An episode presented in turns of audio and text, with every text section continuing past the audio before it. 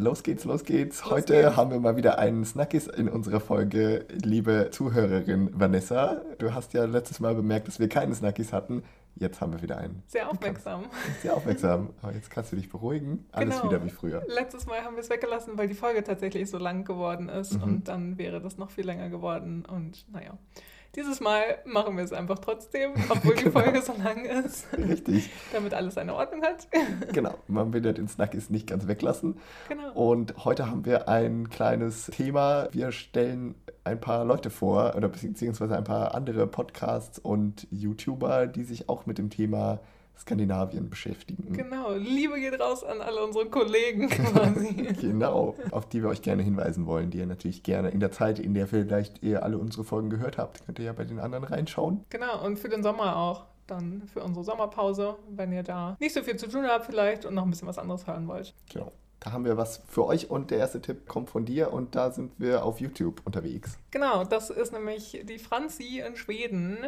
Die macht YouTube-Videos seit Anfang 2018, glaube ich. Und die macht das, was wir hier in unserem Podcast besprechen, macht sie in so 10-minütigen YouTube-Videos und erzählt über ja, so ein bisschen Kulturschock. Also sie wohnt, äh, sie ist auch Deutsche und wohnt in Skåne. Ja, im Süden. Genau. Und da erzählt sie in ihren Videos, wie sie das alles erlebt und was sie an Schweden mag und auch warum sie, glaube ich, ausgewandert ist vor ein paar Jahren.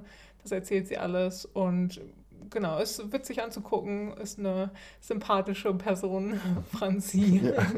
Und genau, guckt euch das mal an. Franzi in Schweden heißt das. Und sie ist auch auf Instagram. Ja, liebe Grüße an die Franzi. Und dann kommen wir zum zweiten Tipp und da bewegen wir uns in unser Nachbarland, denn es gibt jetzt auch einen Podcast über Finnland seit einiger Zeit und den, auf den wollen wir natürlich auch gerne hinweisen, denn viele von euch äh, mögen ja vielleicht den ganzen Norden und dann muss man sich nicht nur auf Schweden beschränken. Genau. Der Finnland-Podcast heißt Nonin, N-O-N-I-I-N geschrieben, mhm. ein finnischer Ausdruck.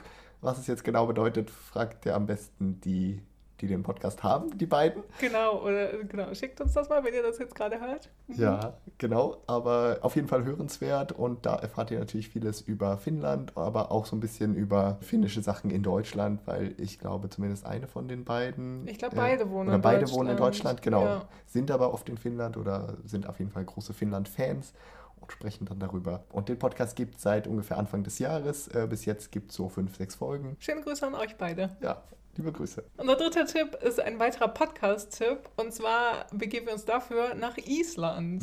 Ins schöne schön. Island. Genau. Und da wohnt Linda auf Instagram unter Lynn Bergmann zu finden.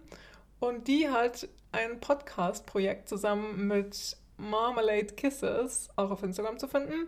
Das ist Berit, die in Duisburg wohnt. Mhm. Und die beiden haben ein echt spannendes Experiment gestartet, indem sie alle zwei Wochen sich über Podcast miteinander verbinden, mhm. telefonieren sozusagen, miteinander sprechen.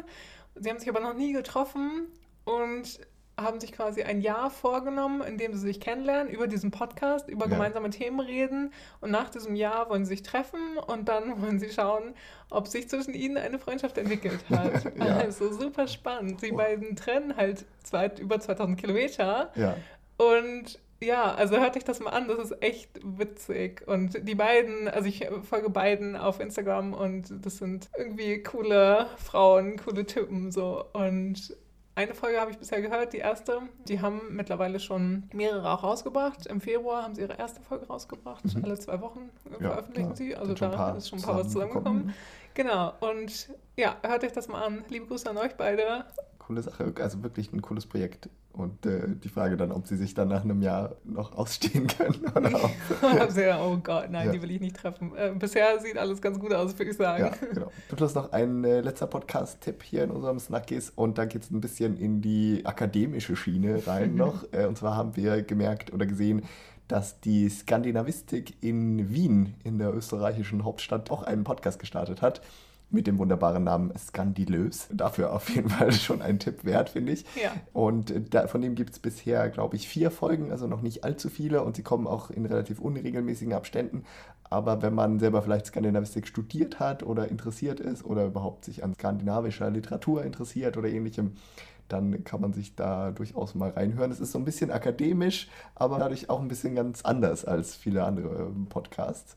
Und ich habe mir auch bisher nur eine Folge angehört, das war so eine Alumni-Folge. Mhm. Und da haben sie mit einer ehemaligen Studentin gesprochen, die jetzt, also weiß nicht, wie alt sie war, aber die auf jeden Fall schon länger im Berufsleben ist und die gesagt hat, alle meine Jobs habe ich durch die Skandinavistik bekommen oh, und ja. hat dann so aus ihrem Leben erzählt und wie sie zu diesen Jobs bekommen, gekommen ist und so weiter. Mhm. Also vielleicht auch, wenn man selber Skandinavistik studiert, vielleicht auch der eine andere von euch und sich fragt, was mache ich bloß damit irgendwann mal ja. oder seinen Eltern erzählen will, das kann man damit dann arbeiten, kann man sich die Folge durchaus mal anhören. Ihr könnt uns beide auch als durchaus positive Beispiele leben, ne? Genau. Äh, wir alten Skandinavisten.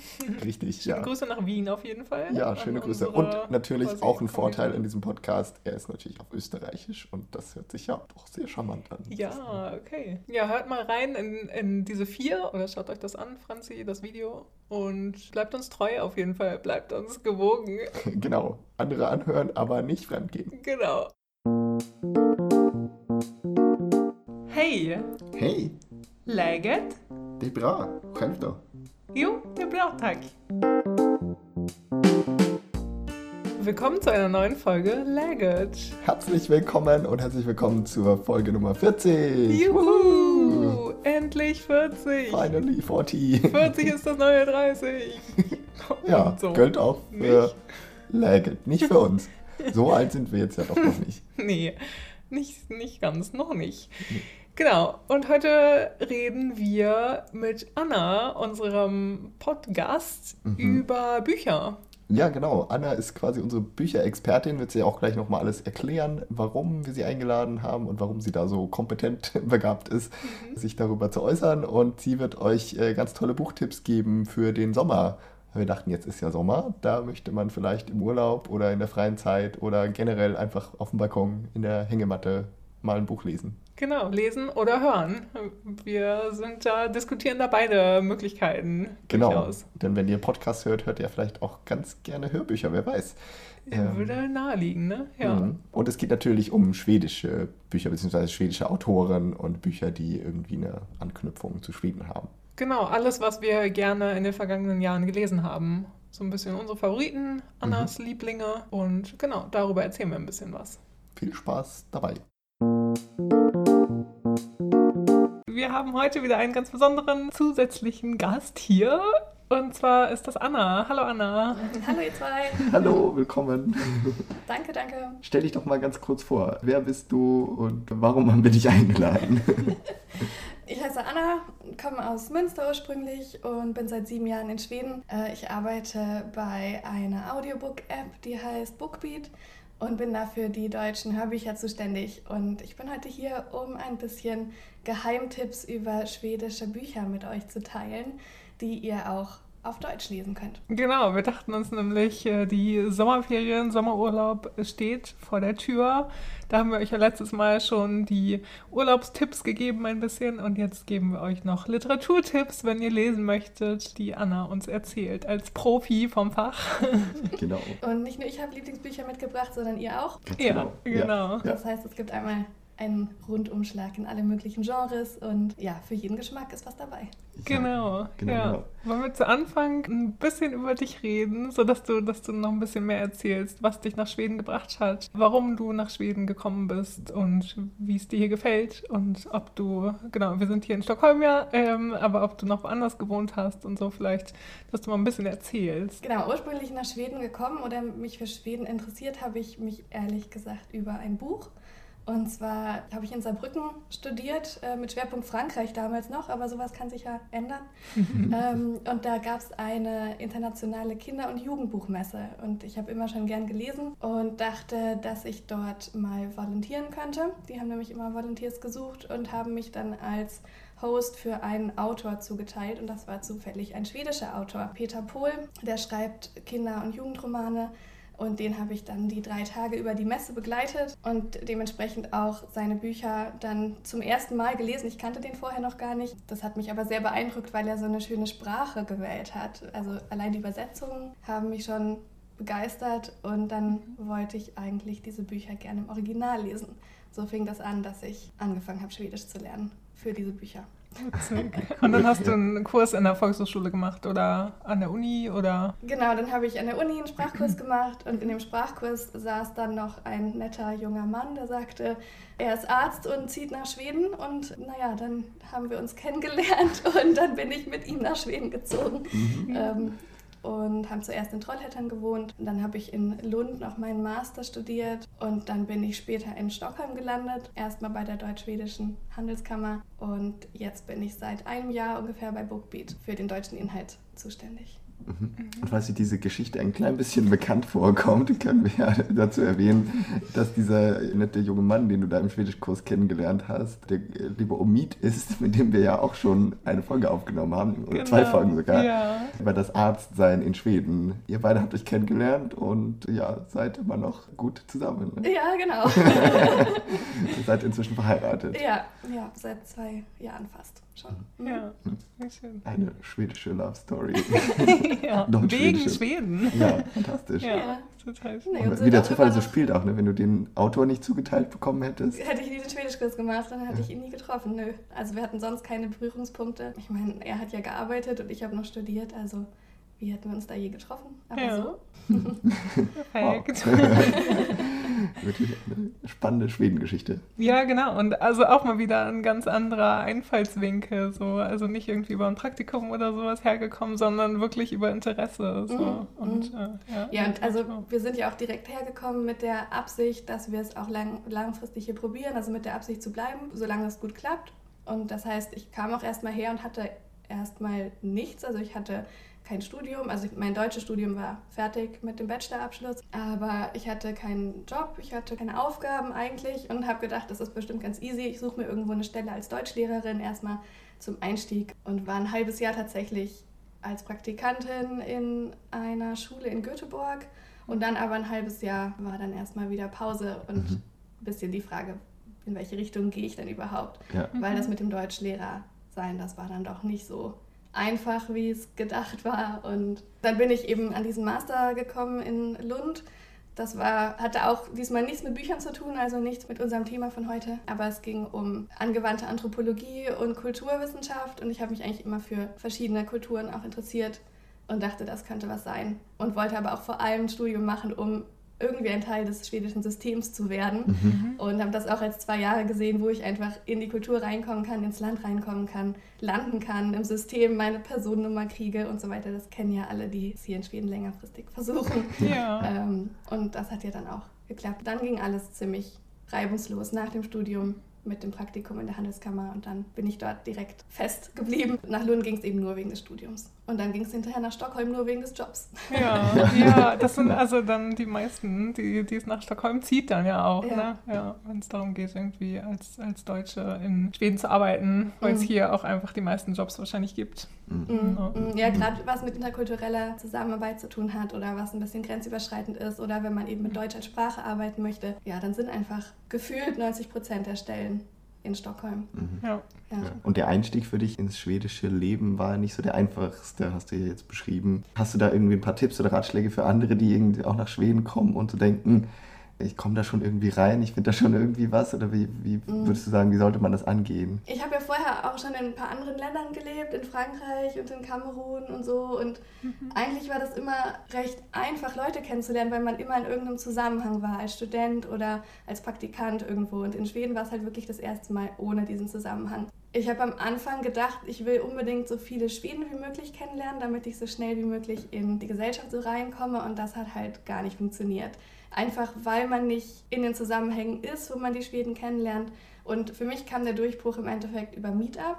Das ist eine mhm. Plattform, wo man sich mit x-beliebigen Leuten treffen kann zu verschiedenen Themen. Also man verabredet sich übers Internet und hat dann aber Meetings in real life, also wie Facebook ja. nur andersrum. Und da habe ich in Trollhättan dann ganz viele internationale Leute kennengelernt mhm. und habe mich so langsam von meinem Schweden-Mantra verabschiedet und gesagt, so, naja, im Endeffekt die, die mir helfen können und weiterhelfen können, sind ja die, die den gleichen Weg gegangen sind wie ich und eben auch vom Ausland nach Schweden reingekommen sind und sich ihren Weg gesucht haben. Und das war eine ganz tolle Gemeinschaft. So habe ich dann im Endeffekt Leute kennengelernt. Und dann waren auch ein paar Schweden dabei. Da war ich am Anfang fast ein bisschen zu verbohrt auf dieses, ich will unbedingt nur mit Schweden Kontakt haben. Ja. Ähm, Total. Und, und äh, das, das kenne ich auch. Also das ist halt total das Ding ja auch einfach, genau, dass man halt nach Schweden geht und dann sagt, ja, ich komme hierher und natürlich nach Schweden und will zu den Locals Kontakt kriegen mhm. und so, aber im Endeffekt die Mehrheit, die ich kenne, sind äh, andere Ausländer, die hier wohnen. Bin aber auch total zufrieden damit, weil ja, man versteht sich halt gut und man versteht sich auch auf einer anderen Ebene natürlich mhm. als irgendwie mit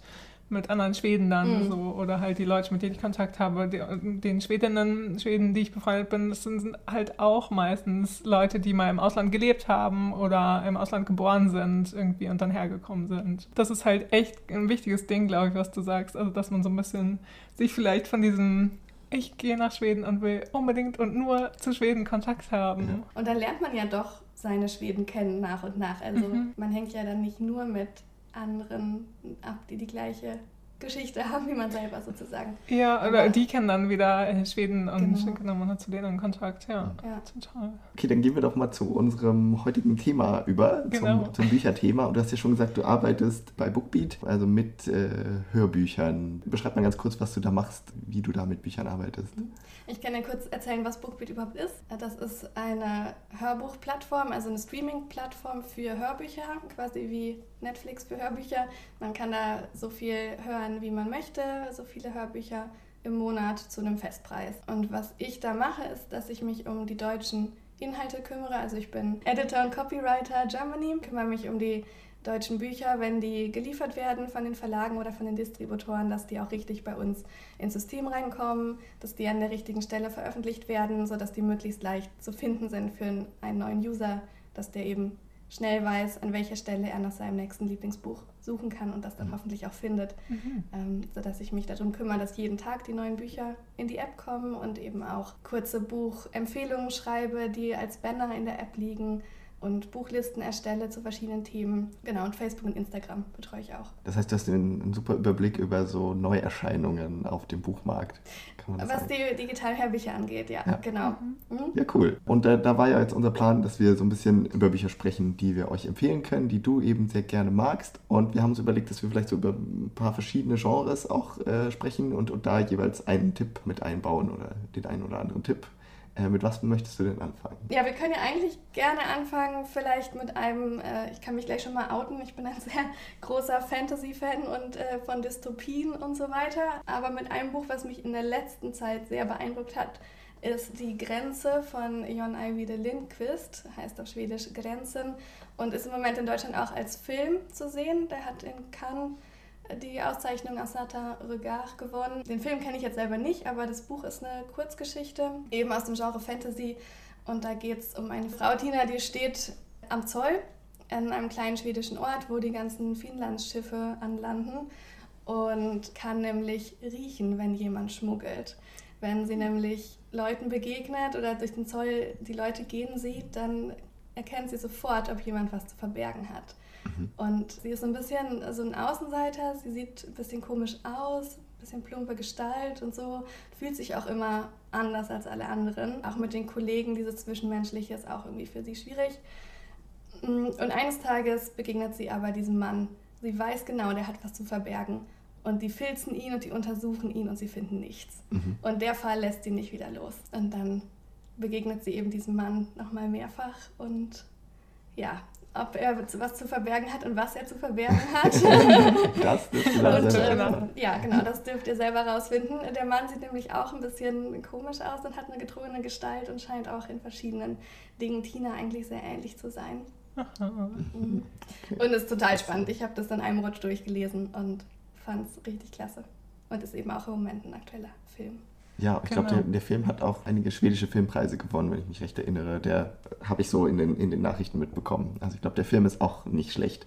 Aber natürlich, das Buch ist ja meistens besser als der Film, nicht wahr? Also ich habe mich ehrlich gesagt an den Film auch noch nicht rangewagt, weil ich glaube, das kann ziemlich düster und ziemlich gruselig werden. Ja.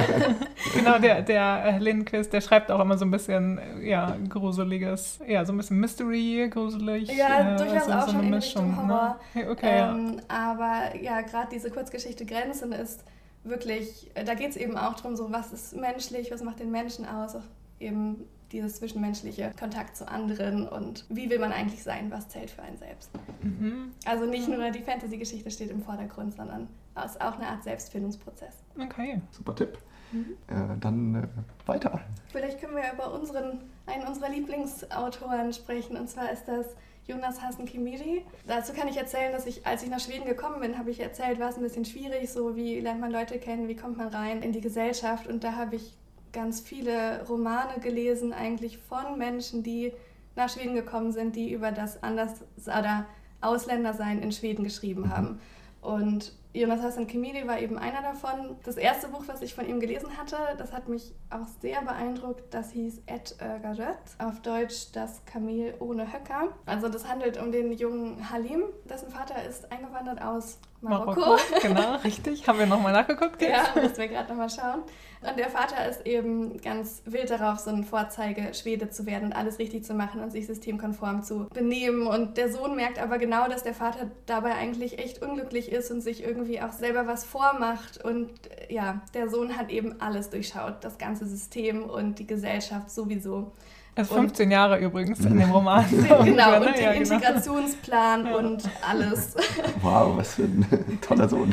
Und jetzt hat er einen Plan. Er will Schwedens mächtigster Integrationsausländer werden und will ja allen zeigen, was er, was er im System erkannt hat. Ja. Und was an dem Roman eigentlich so besonders witzig ist, ist, dass der mit viel Humor geschrieben ist. Er ist eben nicht so ein so eine schwere Integrationsgeschichte, sondern es ist aus dieser Sicht von dem 15-Jährigen erzählt, der alles auf seine ja doch recht einfache Weltsicht aber also erzählt, aber auch mit viel Herz. Und es liegt ihm wirklich dran, auch dass es der Familie gut geht. Und es ist eben auch in einem in einer Art also auf Schwedisch heißt es ja Inwandrarsvenska und mhm. auf Deutsch heißt es doch irgendwie, heißt es Kebab-Deutsch oder sowas? Kann sein. Irgendwie sowas. Da gab es auch mal in den, ich glaube in den ja, frühen 2000ern oder sowas, gab es da auch mal relativ viele Romane zu, mhm. ja, aus dem Genre. Mhm. Genau. Also halt nicht hochschwedisch, sondern künstlerisch verändertes Schwedisch. Genau, ja. ja. Und das macht es extra spannend zu lesen, weil man das Gefühl hat, dadurch kommt man eben in seinen Kopf auch nochmal besser rein und in seine Gedanken und das ist alles direkt so, wie er es denkt und nicht irgendwie fein formuliert oder so, sondern ja. Du meintest, man sollte es nicht auf Schwedisch lesen, wenn man Schwedisch lernt. Äh, nee, genau, weil, weil die, der Satzbau, der ist nicht unbedingt äh, dem Grammatikbuch entsprechend, aber trotzdem ein sehr, sehr gutes Buch. Ja, ich mag das auch sehr gerne und zu Kimiri habe ich auch eine besondere Beziehung. Über genau diesen Roman habe ich meine Magisterarbeit geschrieben, 2011 tatsächlich.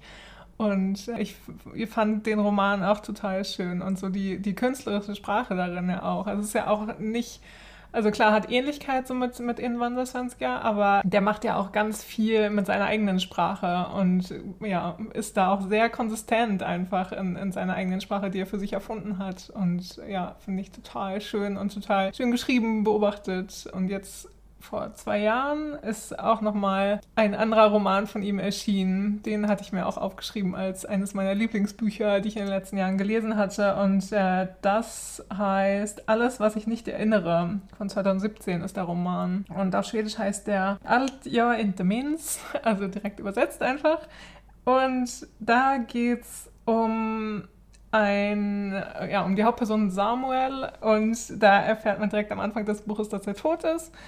Und es geht halt darum, dass seine Freunde, seine Familie, dass die so ein bisschen versuchen zu rekonstruieren, wie er war. Und er war halt, hatte relativ viele Seiten an sich und ähm, wird dann in dem Roman so ein bisschen aus den verschiedenen Perspektiven erzählt.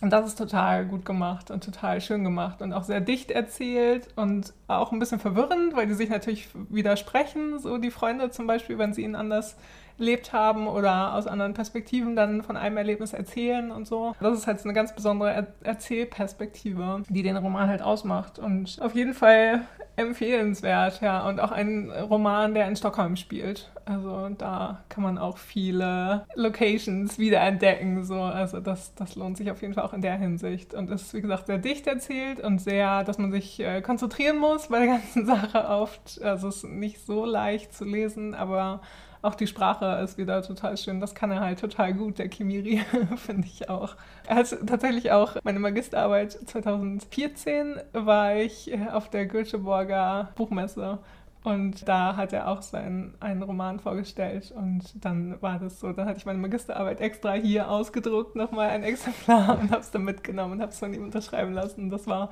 das war auch ein tolles Erlebnis. Oh. Wow. Fangirl-Moment. Ja. Ja. genau, genau. Ja. Zu Recht, der, also der schreibt ja wirklich toll. Diese Göteborger Buchmesse, weil du sie gerade ansprichst, das ist ja immer so das Highlight im literarischen Schweden jedes Jahr. Im September ist die immer, ne?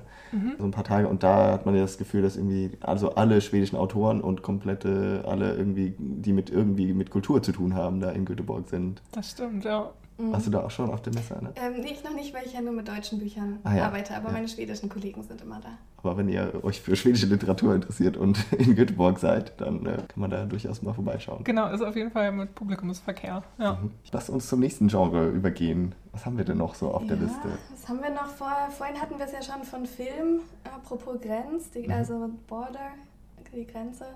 Ähm, da können wir eigentlich gleich weitermachen mit einer Netflix-Serie, die im Moment läuft. Auf Englisch heißt die Quicksand, oder ich glaube, ist auch der deutsche Titel. Und die basiert auf einem Roman von Marlin Persson Giolito, einer schwedischen Autorin, die auch für ihre Krimis bekannt ist. Und der Roman, auf dem es basiert, ist Störst auf Alt. Auf Deutsch heißt es im Traum kannst du nicht lügen. Und ich habe die Serie ehrlich noch gesagt noch nicht gesehen. Ich habe aber gehört, dass sie ja durchaus durchwachsene Kritik bekommen hat. Sie soll irgendwie ein bisschen glatt sein und äh, die Charaktere alle ein bisschen zu herausgeputzt, ein bisschen zu sauber, ein bisschen zu schick, um irgendwie Schüler zu sein. Es ist nämlich so, ein, so eine Art Highschool-Roman. Aber das, der Roman ist wirklich super. Also ich habe den auch in einem Rutsch durchgelesen. Und es geht um Maya und die wird gefunden von Polizisten nach einem Schulmassaker. Und sie wird gefunden mit dem Kopf ihres Freundes im Schoß. Also sie, der Freund liegt auf dem Boden und sie hält ihn eben. Okay. Im Schoß, nicht, nicht mit dem Kopf, sondern den ganzen Freund. Auch Horror. Okay, krass, ja.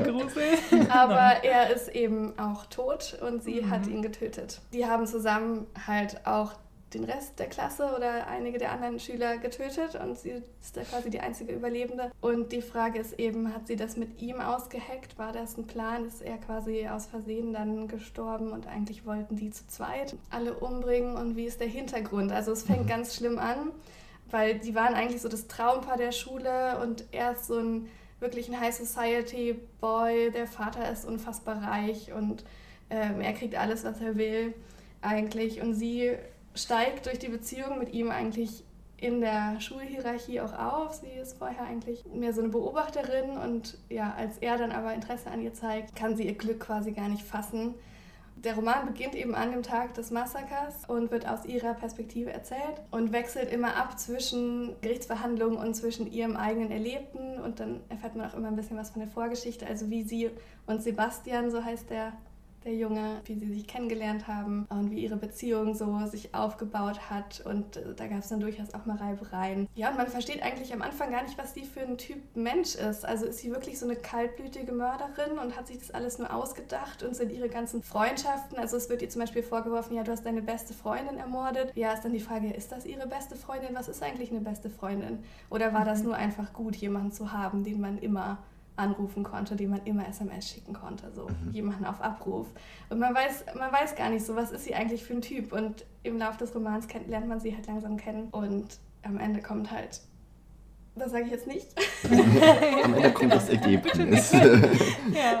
am, am, Ende endet auch die Gerichtsverhandlung, sagen wir so. Sehr gut, ja. Ähm, kann ich sehr empfehlen. Hört sich gut an, total. Super spannend, ja. ja. Und die Serie, die du ja meintest, die vielleicht nicht so toll ist, aber das ist zumindest die erste komplett äh, schwedisch produzierte Netflix-Serie gewesen und ja jetzt im Frühjahr rausgekommen, also mm, ziemlich richtig. frisch. Und war hier eben auch riesengroß. Also genau. ich glaube, jeder hat das so gesehen, außer mir.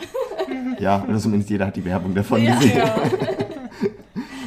ein spannender Tipp. Und da sind wir so ein bisschen im, äh, gehen wir in die Richtung Krimis. Vielleicht können wir da kurz drüber reden, weil darüber ist ja Schweden auch sehr bekannt als Nation der Krimi-Autoren. Ja, genau. Wer fällt uns da so spontan ein? Also spontan, genau. Klassiker Mankel und Wallander und so haben wir auch in unserer letzten Folge drüber geredet. Eastard und so, ne? mhm, ne? Genau. Ähm, und Camilla Leckberg hatten wir auch genau, in der Folge genau, drin. die auch. Das sind so ein bisschen so die Klassiker oder die alle so ein bisschen kennen. Ja, also. wobei Camilla Leckberg ist ja im Moment auch aktuell aktuell mit ihrem ganz neuen Roman Golden Cage. Ja. Das ist so eine Art, das ist ein Psychothriller, aber abseits von ihrer ähm, Fjellbacker-Serie, also der Krimiserie, die sie sonst geschrieben hat. Und der ist eben gerade rausgekommen im März in Deutschland. Mhm. Und ansonsten ist natürlich Lars Kepler groß mit Lazarus, der letzte Roman in seiner Krimiserie. Mhm. Mankell hast du ja schon genannt. Und natürlich Stefan Arnhem ist gerade auch erschienen mit dem neuen Fall für Fabian Risk, 10 Stunden Tot heißt das. Das ist mehr ja, in Richtung harter Thriller, Psychothriller. Ähm, also wer sowas mag, kann da auch ja, sich jede Menge schwedischen Stoff anhören. Ja. Ist das so ein bisschen der neue Star am, am Krimi, am Thriller-Himmel äh, aus Schweden? Zumindest oder? der mit dem, ja, den gibt es schon länger, der ist auch so. schon äh, länger bekannt, aber das ist jetzt so die, alle, die letzte Neuerscheinung aus Schweden, in Deutschland ja. zumindest. Ja, genau, wir sind nicht so Krimi. Wir sind nicht so die Krimi. Nee, genau. ja. Aber warum glaubst du, ist gerade so schwedische Krimis, warum sind die so beliebt in Deutschland und überhaupt? Naja, zum einen, ich glaube, viele, viele sind ja immer so schockiert, weil weil die Schweden eben ganz besonders brutale Morde sich immer ausdenken und ganz besonders ja. perfide Mörder und Psychopathen. Ja. Vielleicht helfen da die dunklen Nächte ein bisschen für die dunklen Fantasien. Wer weiß. Man stellt so ein bisschen so äh, mega die schwedische Idylle in Frage dann, oder? Naja, sowohl ja. als auch, weil das ist ja, ich glaube, das ist gleichzeitig auch was, warum man das eben liest, weil es immer an diesen romantischen Plätzen auch gleichzeitig spielt, wo man mhm. sich vorstellt, das sind ja, so ein bisschen Bullabü-Idylle und dann passieren eben diese ganz schrecklichen Morde. Das ist ja der totale Kontrast. Ja. Vielleicht ist es auch das, was die Leute dann eben extra interessiert oder mhm. das extra spannend macht, sich sowas zu lesen oder anzuhören. Ja. Und du hast ja zumindest auch, was da auch noch so bekannt ist als Krimi, die Millennium-Trilogie. Die hast du ja gelesen, Vanessa. Ja, genau, stimmt. Die ist ja auch mega bekannt. Die ist mega bekannt und, und erfolgreich. Ja. ja, die fand ich auch gut. Also das war tatsächlich so die einzige Serie, Krimiserie, die ich in ja, den letzten Jahren auf jeden Fall gelesen habe. Aber ja, auch sehr brutal teilweise, aber auch mit der Lisbeth Saarlander irgendwie eine ja, außergewöhnliche Titelheldin sozusagen und aber auch, weil es in Stockholm ja spielt, ist das auch schön zu beobachten. Also dann irgendwie auf Söder, auf Södermalm, da kann man ja dann auch irgendwie so ein paar Straßen nachgehen und sowas, wo man denkt, ja, oder hier wohnt sie und so in den Romanen. Das fand ich auch gut, die drei Bücher. Ja, was haben wir denn noch im Angebot? Ja, wenn wir vorhin über Bullaby-Idylle gesprochen haben, dann ähm, ist ja eigentlich jemand ganz zentral, den man da nicht auslassen kann, nämlich ja. die Astrid ja. Lindgren. Genau. Wenn man eben nicht über Krimis oder über Erwachsenenliteratur spricht, sondern sich immer die Kinder, Kinderbücher anschaut. Die ist und war ja einfach mit Pippi Langstrumpf eine der bekan absolut bekanntesten europäischen Kinderbuchautorinnen. Ich habe heute tatsächlich auch einen Roman von ihr mitgebracht. Das war mit das erste Buch, was ich mir in Schweden auf Schwedisch gekauft habe und auch auf mhm. Schwedisch gelesen habe, weil ich es einfach so schön finde. Und das ist Ronja Räubertochter. Ja. Also Ronja Räubertochter auf Schwedisch. Ja. Und ich finde, also ja, darüber geht nichts. Der schwedische Wald. Und da kann man sich ja diese ganzen kleinen Wesen vorstellen und die Abenteuer die die beiden da erleben. Das geht einfach immer wieder. Ja, das wird nicht ja. alt sozusagen. Nee. Das ist auch eine meiner liebsten Geschichten von ihr, das stimmt. Eine andere Kinderbuchautorin, beziehungsweise die man ja vor allem als Kinderbuchautorin auch kennt, auch von Klassikern, ist ja Selma Lagerlöf. Äh, da kennt man den Nils Holgersson und die große Reise durch Schweden. Und die hat aber auch ganz viele andere Bücher geschrieben und auch nicht nur für Kinder. Äh, und ein Roman, also wenn ihr euch für Klassiker interessiert und auch gerne ein bisschen was ja, von wie die Schweden einfach früher auch gelebt haben mitkriegen mhm. wollt, dann mhm. kann ich euch sehr empfehlen, den Kaiser von Portugalien Chaseren auf Portugalien. Und das ist eine Geschichte von einem, von einem Mann also, oder einer Familie, die lebt vor, vor vielen, vielen Jahren in einem ganz kleinen Haus im Wald, ähm, in so einer Art Dorfgemeinschaft. Und diese Familie, die kriegt eine Tochter und diese Tochter ist, eine, ist ein ganz, ganz großes Wunschkind. Die haben sich lange schon ein Kind gewünscht und der Vater vergöttert diese Tochter über alles. Ähm, die geht dann, die schickt er auf die Schule, die ist auch ganz intelligent und so. Und als die Tochter aufwächst, passiert aber eben was Schlimmes. Das Dorf bekommt einen neuen, ich weiß nicht mal, ob es ein Dorfvorsteher war oder so genau. Auf jeden Fall beansprucht er das Grundstück, auf dem das Haus von den Eltern steht und verlangt, dass die sich quasi da freikaufen, um weiter in diesem Haus wohnen zu dürfen. Und das Haus ist ja aber alles, was die haben. Die sind also keine reiche Familie, die verdienen sich so eben eine Art Bauernfamilie oder mit Hilfsarbeiten und so das Geld. Und dann sagt die Tochter, das lasse ich nicht auf mir sitzen, ich gehe in die große Stadt und verdiene Geld und helfe euch das Haus zu kaufen. Und damit geht die Tochter nach Stockholm.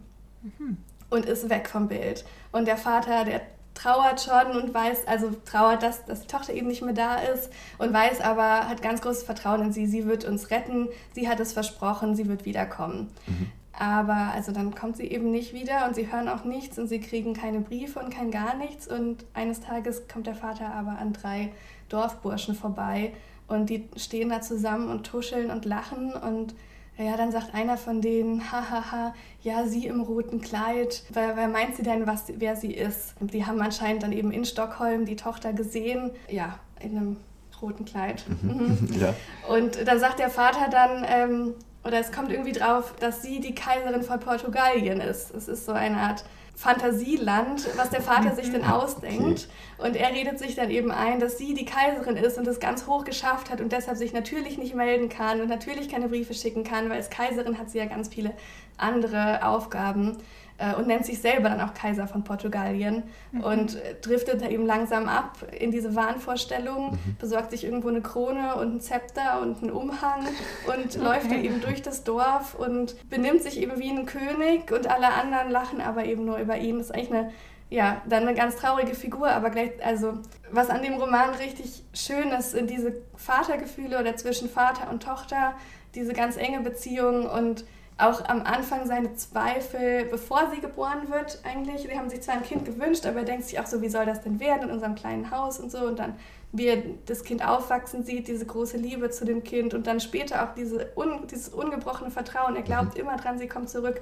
Und egal was passiert, er nimmt seinen eigenen Untergang so quasi gar nicht wahr, mhm. ähm, weil er immer durch diese Wunschvorstellung getragen wird. Und das ist, ja, schildert eben auch sehr schön dieses Leben und die Gemeinschaft in dem kleinen Dorf wo diese Hütte steht, ja, die Schwierigkeit, die die strenge Winter mit sich bringen, wie man von A nach B kommt und diese dörflichen Strukturen einfach vor vielen hundert Jahren. Ja, und Jetzt wollte ich gerade noch mal was zum Ende erzählen, das lasse ich lieber sein. ja, genau, das kann man sich ja dann wieder selber erlesen. Ja, aber, genau, ein, aber das war auf jeden Fall eine, eine, echt positive Überraschung für mich, weil ich kannte das Buch vorher auch gar nicht. Ich habe das empfohlen bekommen von einer Freundin auch und habe das so eben entdeckt. Selma Lagerlöf ist ja auch schon ein Name.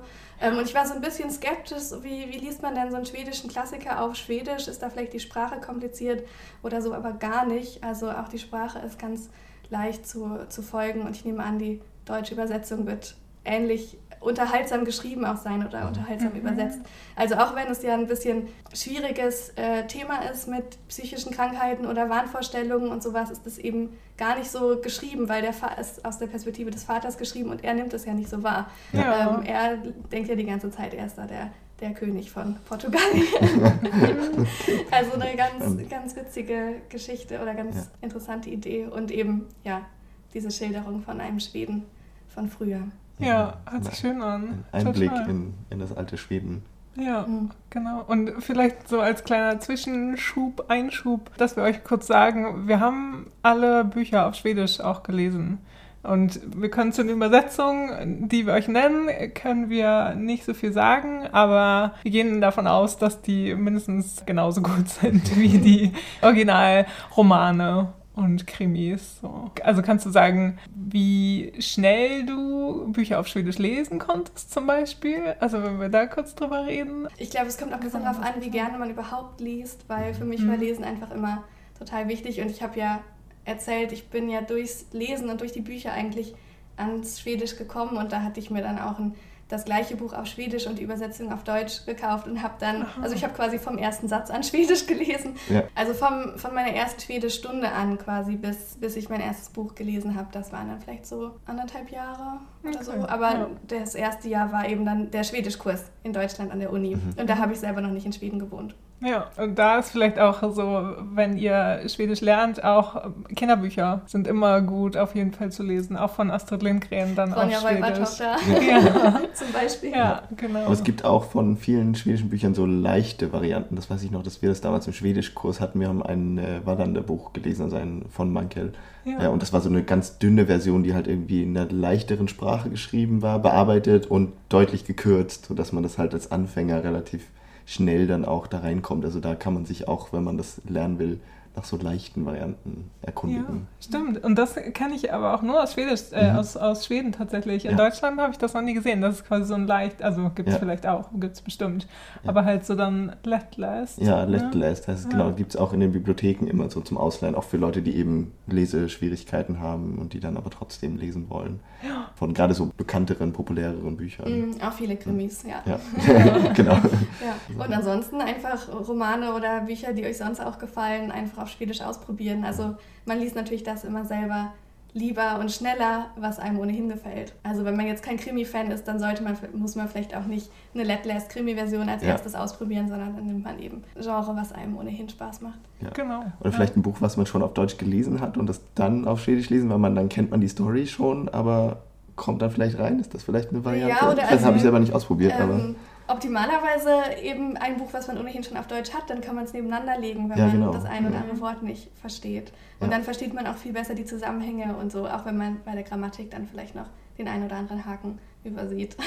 Ja, genau. Ja. Wann ich mein erstes Buch auf Schwedisch gelesen habe, kann ich gar nicht genau sagen irgendwie, aber in der Uni, also im Studium, ich habe mhm. Nordistik studiert, da haben wir auf jeden Fall auch ganz viele Romane auf Schwedisch gelesen, im Schwedischkurs tatsächlich. Und eines zum Beispiel, das wir da auch gelesen haben, empfehle ich euch auch total. Das ist von Jonas Gardell. Auf Schwedisch heißt es Ein Komikers uppväxt, auf Deutsch Die lustige Stunde. Das ist in den 90ern, Mitte der 90er Jahre schon erschienen. Und Jonas Gardell ist hier in Schweden ein bekannter Komiker, also bekannter ja, so Stand-up. Alles Mögliche, ja. Komiker, Sänger, Autor. Ein Multitalent. Ein Multitalent, genau. ja. Genau, und der hat halt diesen Roman geschrieben über den Schweden Juha Lindström, heißt der, der Hauptcharakter. Der ist zwölf Jahre alt und zu Hause ist das Elternhaus ist ein bisschen schwieriger, ist auch nicht so konfliktfrei. Also die haben immer so ein bisschen ja, Konflikte, die unter der Oberfläche liegen und äh, da hat er es auch nicht so leicht. Und er geht aber äh, in die Schule natürlich mit seinen ähm, zwölf Jahren und will da immer von allen gemocht werden. Also gerade weil es zu Hause auch schwierig ist und so möchte er halt in der Klasse sehr beliebt sein und versucht das über die Schiene des Klassenclowns zu erreichen. Schafft er nicht so ganz, und oft lachen die Leute, also seine Mitschüler nicht über ihn, was in dieser Klasse auch ganz besonders ist oder also vielleicht ja auch relativ normal in dem Alter. Also dass halt so eine Beliebtheitsskala relativ ausgeprägt ist. Mhm. Er gehört zu den unbeliebtesten Leuten in der Klasse und möchte natürlich zu den beliebtesten gehören. Er hat zwei Freunde, mit denen er viel macht und so, aber er kann sich auch auf die verlassen eigentlich und sollte sich mal auf die konzentrieren, so denkt man als Leser immer weil genau die anderen sind halt nicht nett zu ihm und so, zu denen er gehören möchte. Und der eine Freund von diesen beiden, die, die eine heißt halt Jenny und der Freund heißt Thomas und der Thomas wird ganz doll gemobbt. Und der Juha, die Hauptperson, ist halt so aus der Beobachterrolle und greift halt nicht ein und sagt nichts dagegen und sowas. Und ja, man, man sieht halt, wie der Thomas gemobbt wird ständig. Und es ist so ein bisschen so eine keine wirklich aufbauende Geschichte, also sehr tragisch irgendwie und sehr deprimierend teilweise. aber aber das ist richtig ist, was für den Sommer. ja, genau. Aber es ist halt wirklich schön geschrieben und es ist so eine ganz einfache Sprache auch. Schön erzählt auf jeden Fall. Und das Besondere daran ist auch, dass zwischendurch immer so ein paar Briefe, Textstellen sind, wo der Juha Juha erwachsen ist und dann so ein bisschen zurückblickt und auf so Konflikte blickt, wie er sich dann auch verhalten hat, aus Angst, dass er halt nie was gesagt hat und sowas. Also da wird auch so ein bisschen reflektiert dabei. Und ist auf jeden Fall sehr lohnenswert. Und ist vielleicht auch so ein Ding, was man vielleicht nicht so ja, Jonas Gerdell kennt man vielleicht nicht so als Autor in Deutschland unbedingt. Und der ist aber auf jeden Fall sehr empfehlenswert. Schreibt total schön und wie gesagt auch einfach zu lesen. Weil du so vom Thema so ein bisschen äh, Mobbing und sowas gesprochen hast, habe ich auch so einen Tipp. Vielleicht nicht direkt Mobbing, aber es geht so ein bisschen in die, in die Richtung. Und zwar ist es das Buch äh, So wie du bist, heißt es auf Deutsch, von Sarah Lövestam. Äh, auf Schwedisch heißt es Udda. Ganz kurzer Titel. Das habe ich vor ein paar Jahren gelesen und das ist auch eine, eine ganz interessante interessante Geschichte, die ich eben empfehlen will. Da geht es um so eine Art äh, Dreiecksgeschichte zwischen drei Leuten. Eine Hauptperson, eine junge Frau, die an der Uni arbeitet. Sie ist Doktorandin, glaube ich, im Bereich irgendwie Grammatik.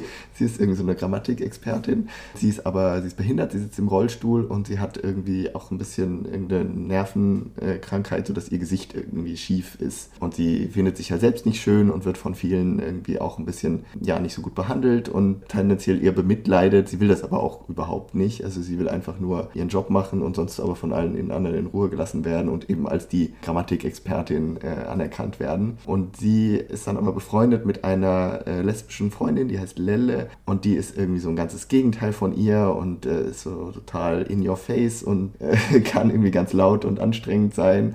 Und zwischen denen baut sich dann aber so eine Art Liebesgeschichte auf und aber gleichzeitig auch zwischen ihr und einem Mann, der wiederum einen Fetisch hat für Frauen, die Behinderungen haben oder die amputierte Beine haben und sowas.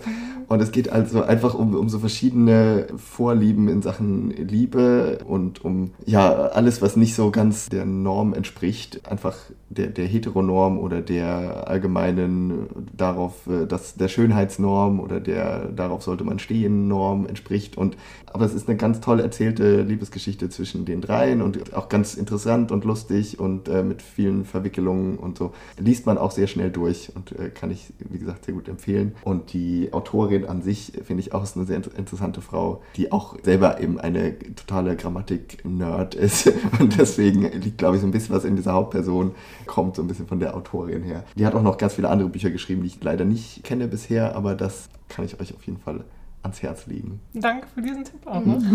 danke, danke auch. Anna, hast du noch was? Oder möchtest du erstmal Wasser haben? Ja, ich muss, glaube ich, einmal ein Stück trinken. Ja, mach das. Ja, dann haben wir noch einen, oder einen letzten Buchtipp, den ich hier mitgebracht habe. Wenn, der auch direkt vor dir liegt. Der auch direkt hier vor mir sagen. liegt, äh, wenn man eben fliehen möchte vor äh, allen möglichen Mobbing-Geschichten oder ähnlichem dann äh, will man sich ja manchmal wegträumen in fremde Welten oder aus, ja, aus der Wirklichkeit einfach mal in eine andere Dimension kommen. Ähm, und vielleicht erinnert ihr euch, ich habe ja angefangen mit einem Fantasy-Roman und ich höre jetzt auf mit einem äh, Fantasy Science Fiction, aber keinem Roman, sondern einer Graphic Novel.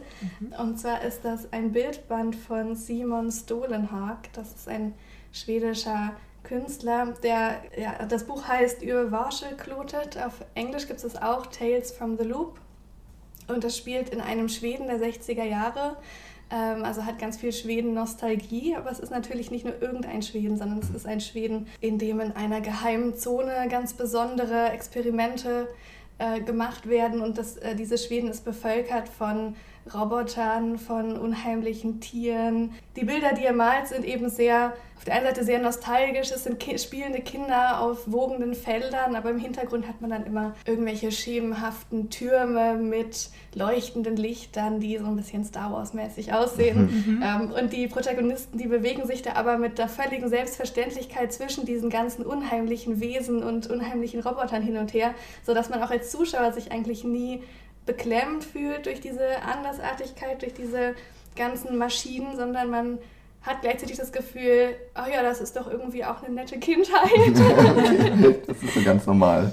Ja. ja, also das sind ganz fantastische Bilder. Das, das Buch wurde ursprünglich gekickstartet. Erst, da gab es am Anfang nur die Bilder und äh, dann hat er hinterher eben auch Texte dazu geschrieben, die mit abgedruckt sind auch und die Texte sind auch, das sind mehr so wie Polaroids aus dieser Zeit. Mhm. Also es ist keine zusammenhängende Geschichte oder man, es sind mehr so Bruchstücke, mehr Puzzleteile und wenn man die Polaroids eben oder die Geschichten, die kurzen Erzählungen und Momentaufnahmen alle nebeneinander legt, dann bekommt man doch ein Tableau von dieser Zeit, von diesem Erleben, von, ja, von der Pubertät, von diesen Kindern. Die Pubertät ist ja ohnehin immer eine Zeit des Umbruchs und hier ist eben mit dieser ganzen technischen Forschung noch ein ganz anderer Umbruch zugange. Die kann man sich auch im Internet angucken, natürlich die Bilder, aber als Buch sind die wunderschön für ähm, das Bücherregal zum ja. Beispiel. Und es gibt davon auch inzwischen schon drei drei Teile, die auch alle auf Englisch auch erschienen sind. Ähm, aber auch auf Schwedisch kann man sich das natürlich gut anschauen, weil das eben ganz, ganz kurze Texte nur sind. Mhm. Durch die Bilder versteht man auch schon viel, worum es geht, auch wenn eben viele Worte dabei sind, die man nicht in irgendeinem Wörterbuch finden wird, weil es eben solche Kunstworte sind von diesen technologischen Erfindungen. Ja die es eben nicht gibt. Diese Bilder haben einfach ganz viel Flair und ganz viel Nostalgie und gleichzeitig ganz viel Mysteriöses im Hintergrund und in den Schatten und in den fernen Lichtern der Roboter. Ja, mhm. ich habe auch schon mal eine Ausstellung mit diesen Bildern mir angeguckt. Es war eine relativ kleine, aber man denkt da teilweise, wenn man so ein bisschen wegsteht, das sind einfach Fotos. Also es ist unheimlich detailliert und, und realistisch gemalt. Aber sobald man da ein bisschen näher reingeht, denkt man so, okay, ja, nee, hier sind irgendwelche Roboter und Türme und irgendwelche Sachen drin, die halt überhaupt nicht in, das kann halt kein Foto sein. Und wenn man dann genau hinguckt, nee, es ist natürlich alles gemalt, aber es ist unheimliche Fotorealismus. Ja, ja. spannend. Und ich weiß auch, dass der Simon Stolenhag, glaube ich, inzwischen einen Vertrag hat mit einem Hollywood-Studio und dass daraus irgendwelche Filme entstehen sollen. Ganz genau weiß ich das jetzt nicht mehr genau, aber da soll auf jeden Fall was kommen und ich kann mir das sehr, sehr gut in Filmform vorstellen. Also, dass man da aus irgendeiner Art dystopische Zukunfts- Zukunfts- oder Vergangenheitsgeschichte, je nachdem, draus machen kann. Mm, absolut, die Bilder erzählen ja an sich schon so viel. Man bekommt gleich ganz viele Ideen, welche Geschichten da passieren könnten oder wie, wie das Leben in dieser Welt aussieht, die irgendwo so ähnlich ist wie unsere Welt und irgendwie doch ganz verschieden. Ich habe den Simon Stolnhack auch mal getroffen bei einer Autogrammstunde, apropos Fangirl. Ja. und das ist eher ein ganz, ganz junger Typ und ganz netter und cooler und ja, also jetzt nicht irgendwie ein großer, großer Guru, sondern einfach mehr wie so der Typ von nebenan. Er wirkt ganz nett. Ähm, viel reden konnte ich mit ihm dann natürlich nicht, aber er hat ganz ganz geduldig meine Bücher unterschrieben. Ja, das ist sehr schön. War ja auch alles, was ich wollte. Das ist ja auch einiges wert.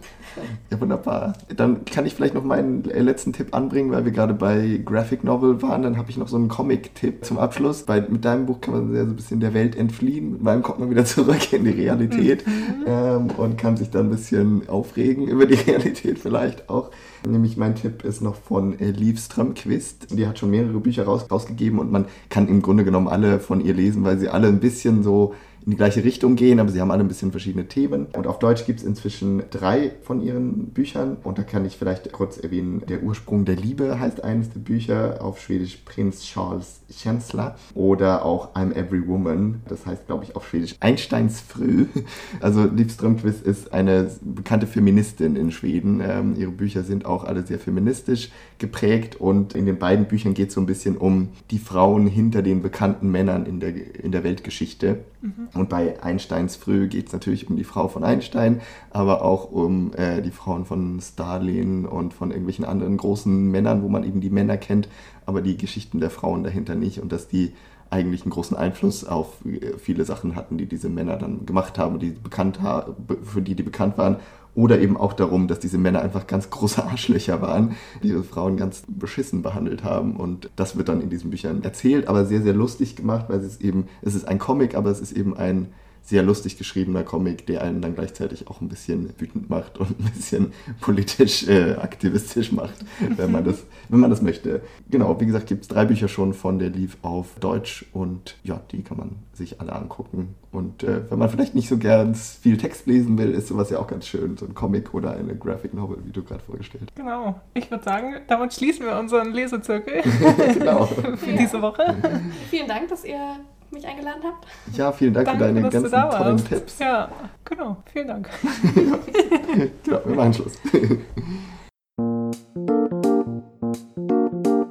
das war's äh, mit unserem schönen Gespräch mit Anna. Wir hoffen, es hat euch gefallen und ihr habt ein paar tolle neue Buchtipps äh, gefunden. Tolle neue Bücher, die ihr vielleicht jetzt lesen wollt im Sommer oder auch erst im Winter, aber mhm. überhaupt. Genau, und wir sagen danke für dieses Mal. Wir hören uns in vier Wochen wieder. Genau. Und bis dahin könnt ihr uns gerne eure Buchtipps schicken oder eure schwedischen Lieblingsautoren, schwedischen Lieblingsbücher. Das wollen wir sehr gerne erfahren. Ja, wenn da irgendwas dabei ist, äh, was wir nicht genannt haben, was mhm. wahrscheinlich sehr viel sein wird. Wir sind neugierig, weil so wie ihr jetzt vielleicht auch was mitgenommen habt, möchten wir auch gerne neuen Lesestoff gerne mitnehmen. Genau, vielleicht ist ja da ein Buch dabei, was wir dann im Sommer lesen können und ganz begeistert sein werden. Wer weiß. Genau, und wir werden euch das auf jeden Fall auch auf Instagram fragen. Da kennt ihr uns ja wie immer unter Lagit. Genau, oder auch auf Facebook unter Lagit oder per E-Mail an na? Lagit.podcast at gmail.com. Ja, sehr gut, Vanessa. Teilt uns mit, was ihr dazu zu sagen habt. Und genau, wir haben noch eine Folge für euch vor unserer kleinen Sommerpause und die kommt dann im Juli, am zweiten Freitag, wie gewohnt. Bis dahin eine schöne Zeit, einen schönen Mitsommer können wir euch ja wünschen. Ja, das ist ja genau. jetzt in den nächsten Wochen. Das ist auch bald. Und äh, wir melden uns wieder. Genau, wir sagen Tschüss. Und Hey do.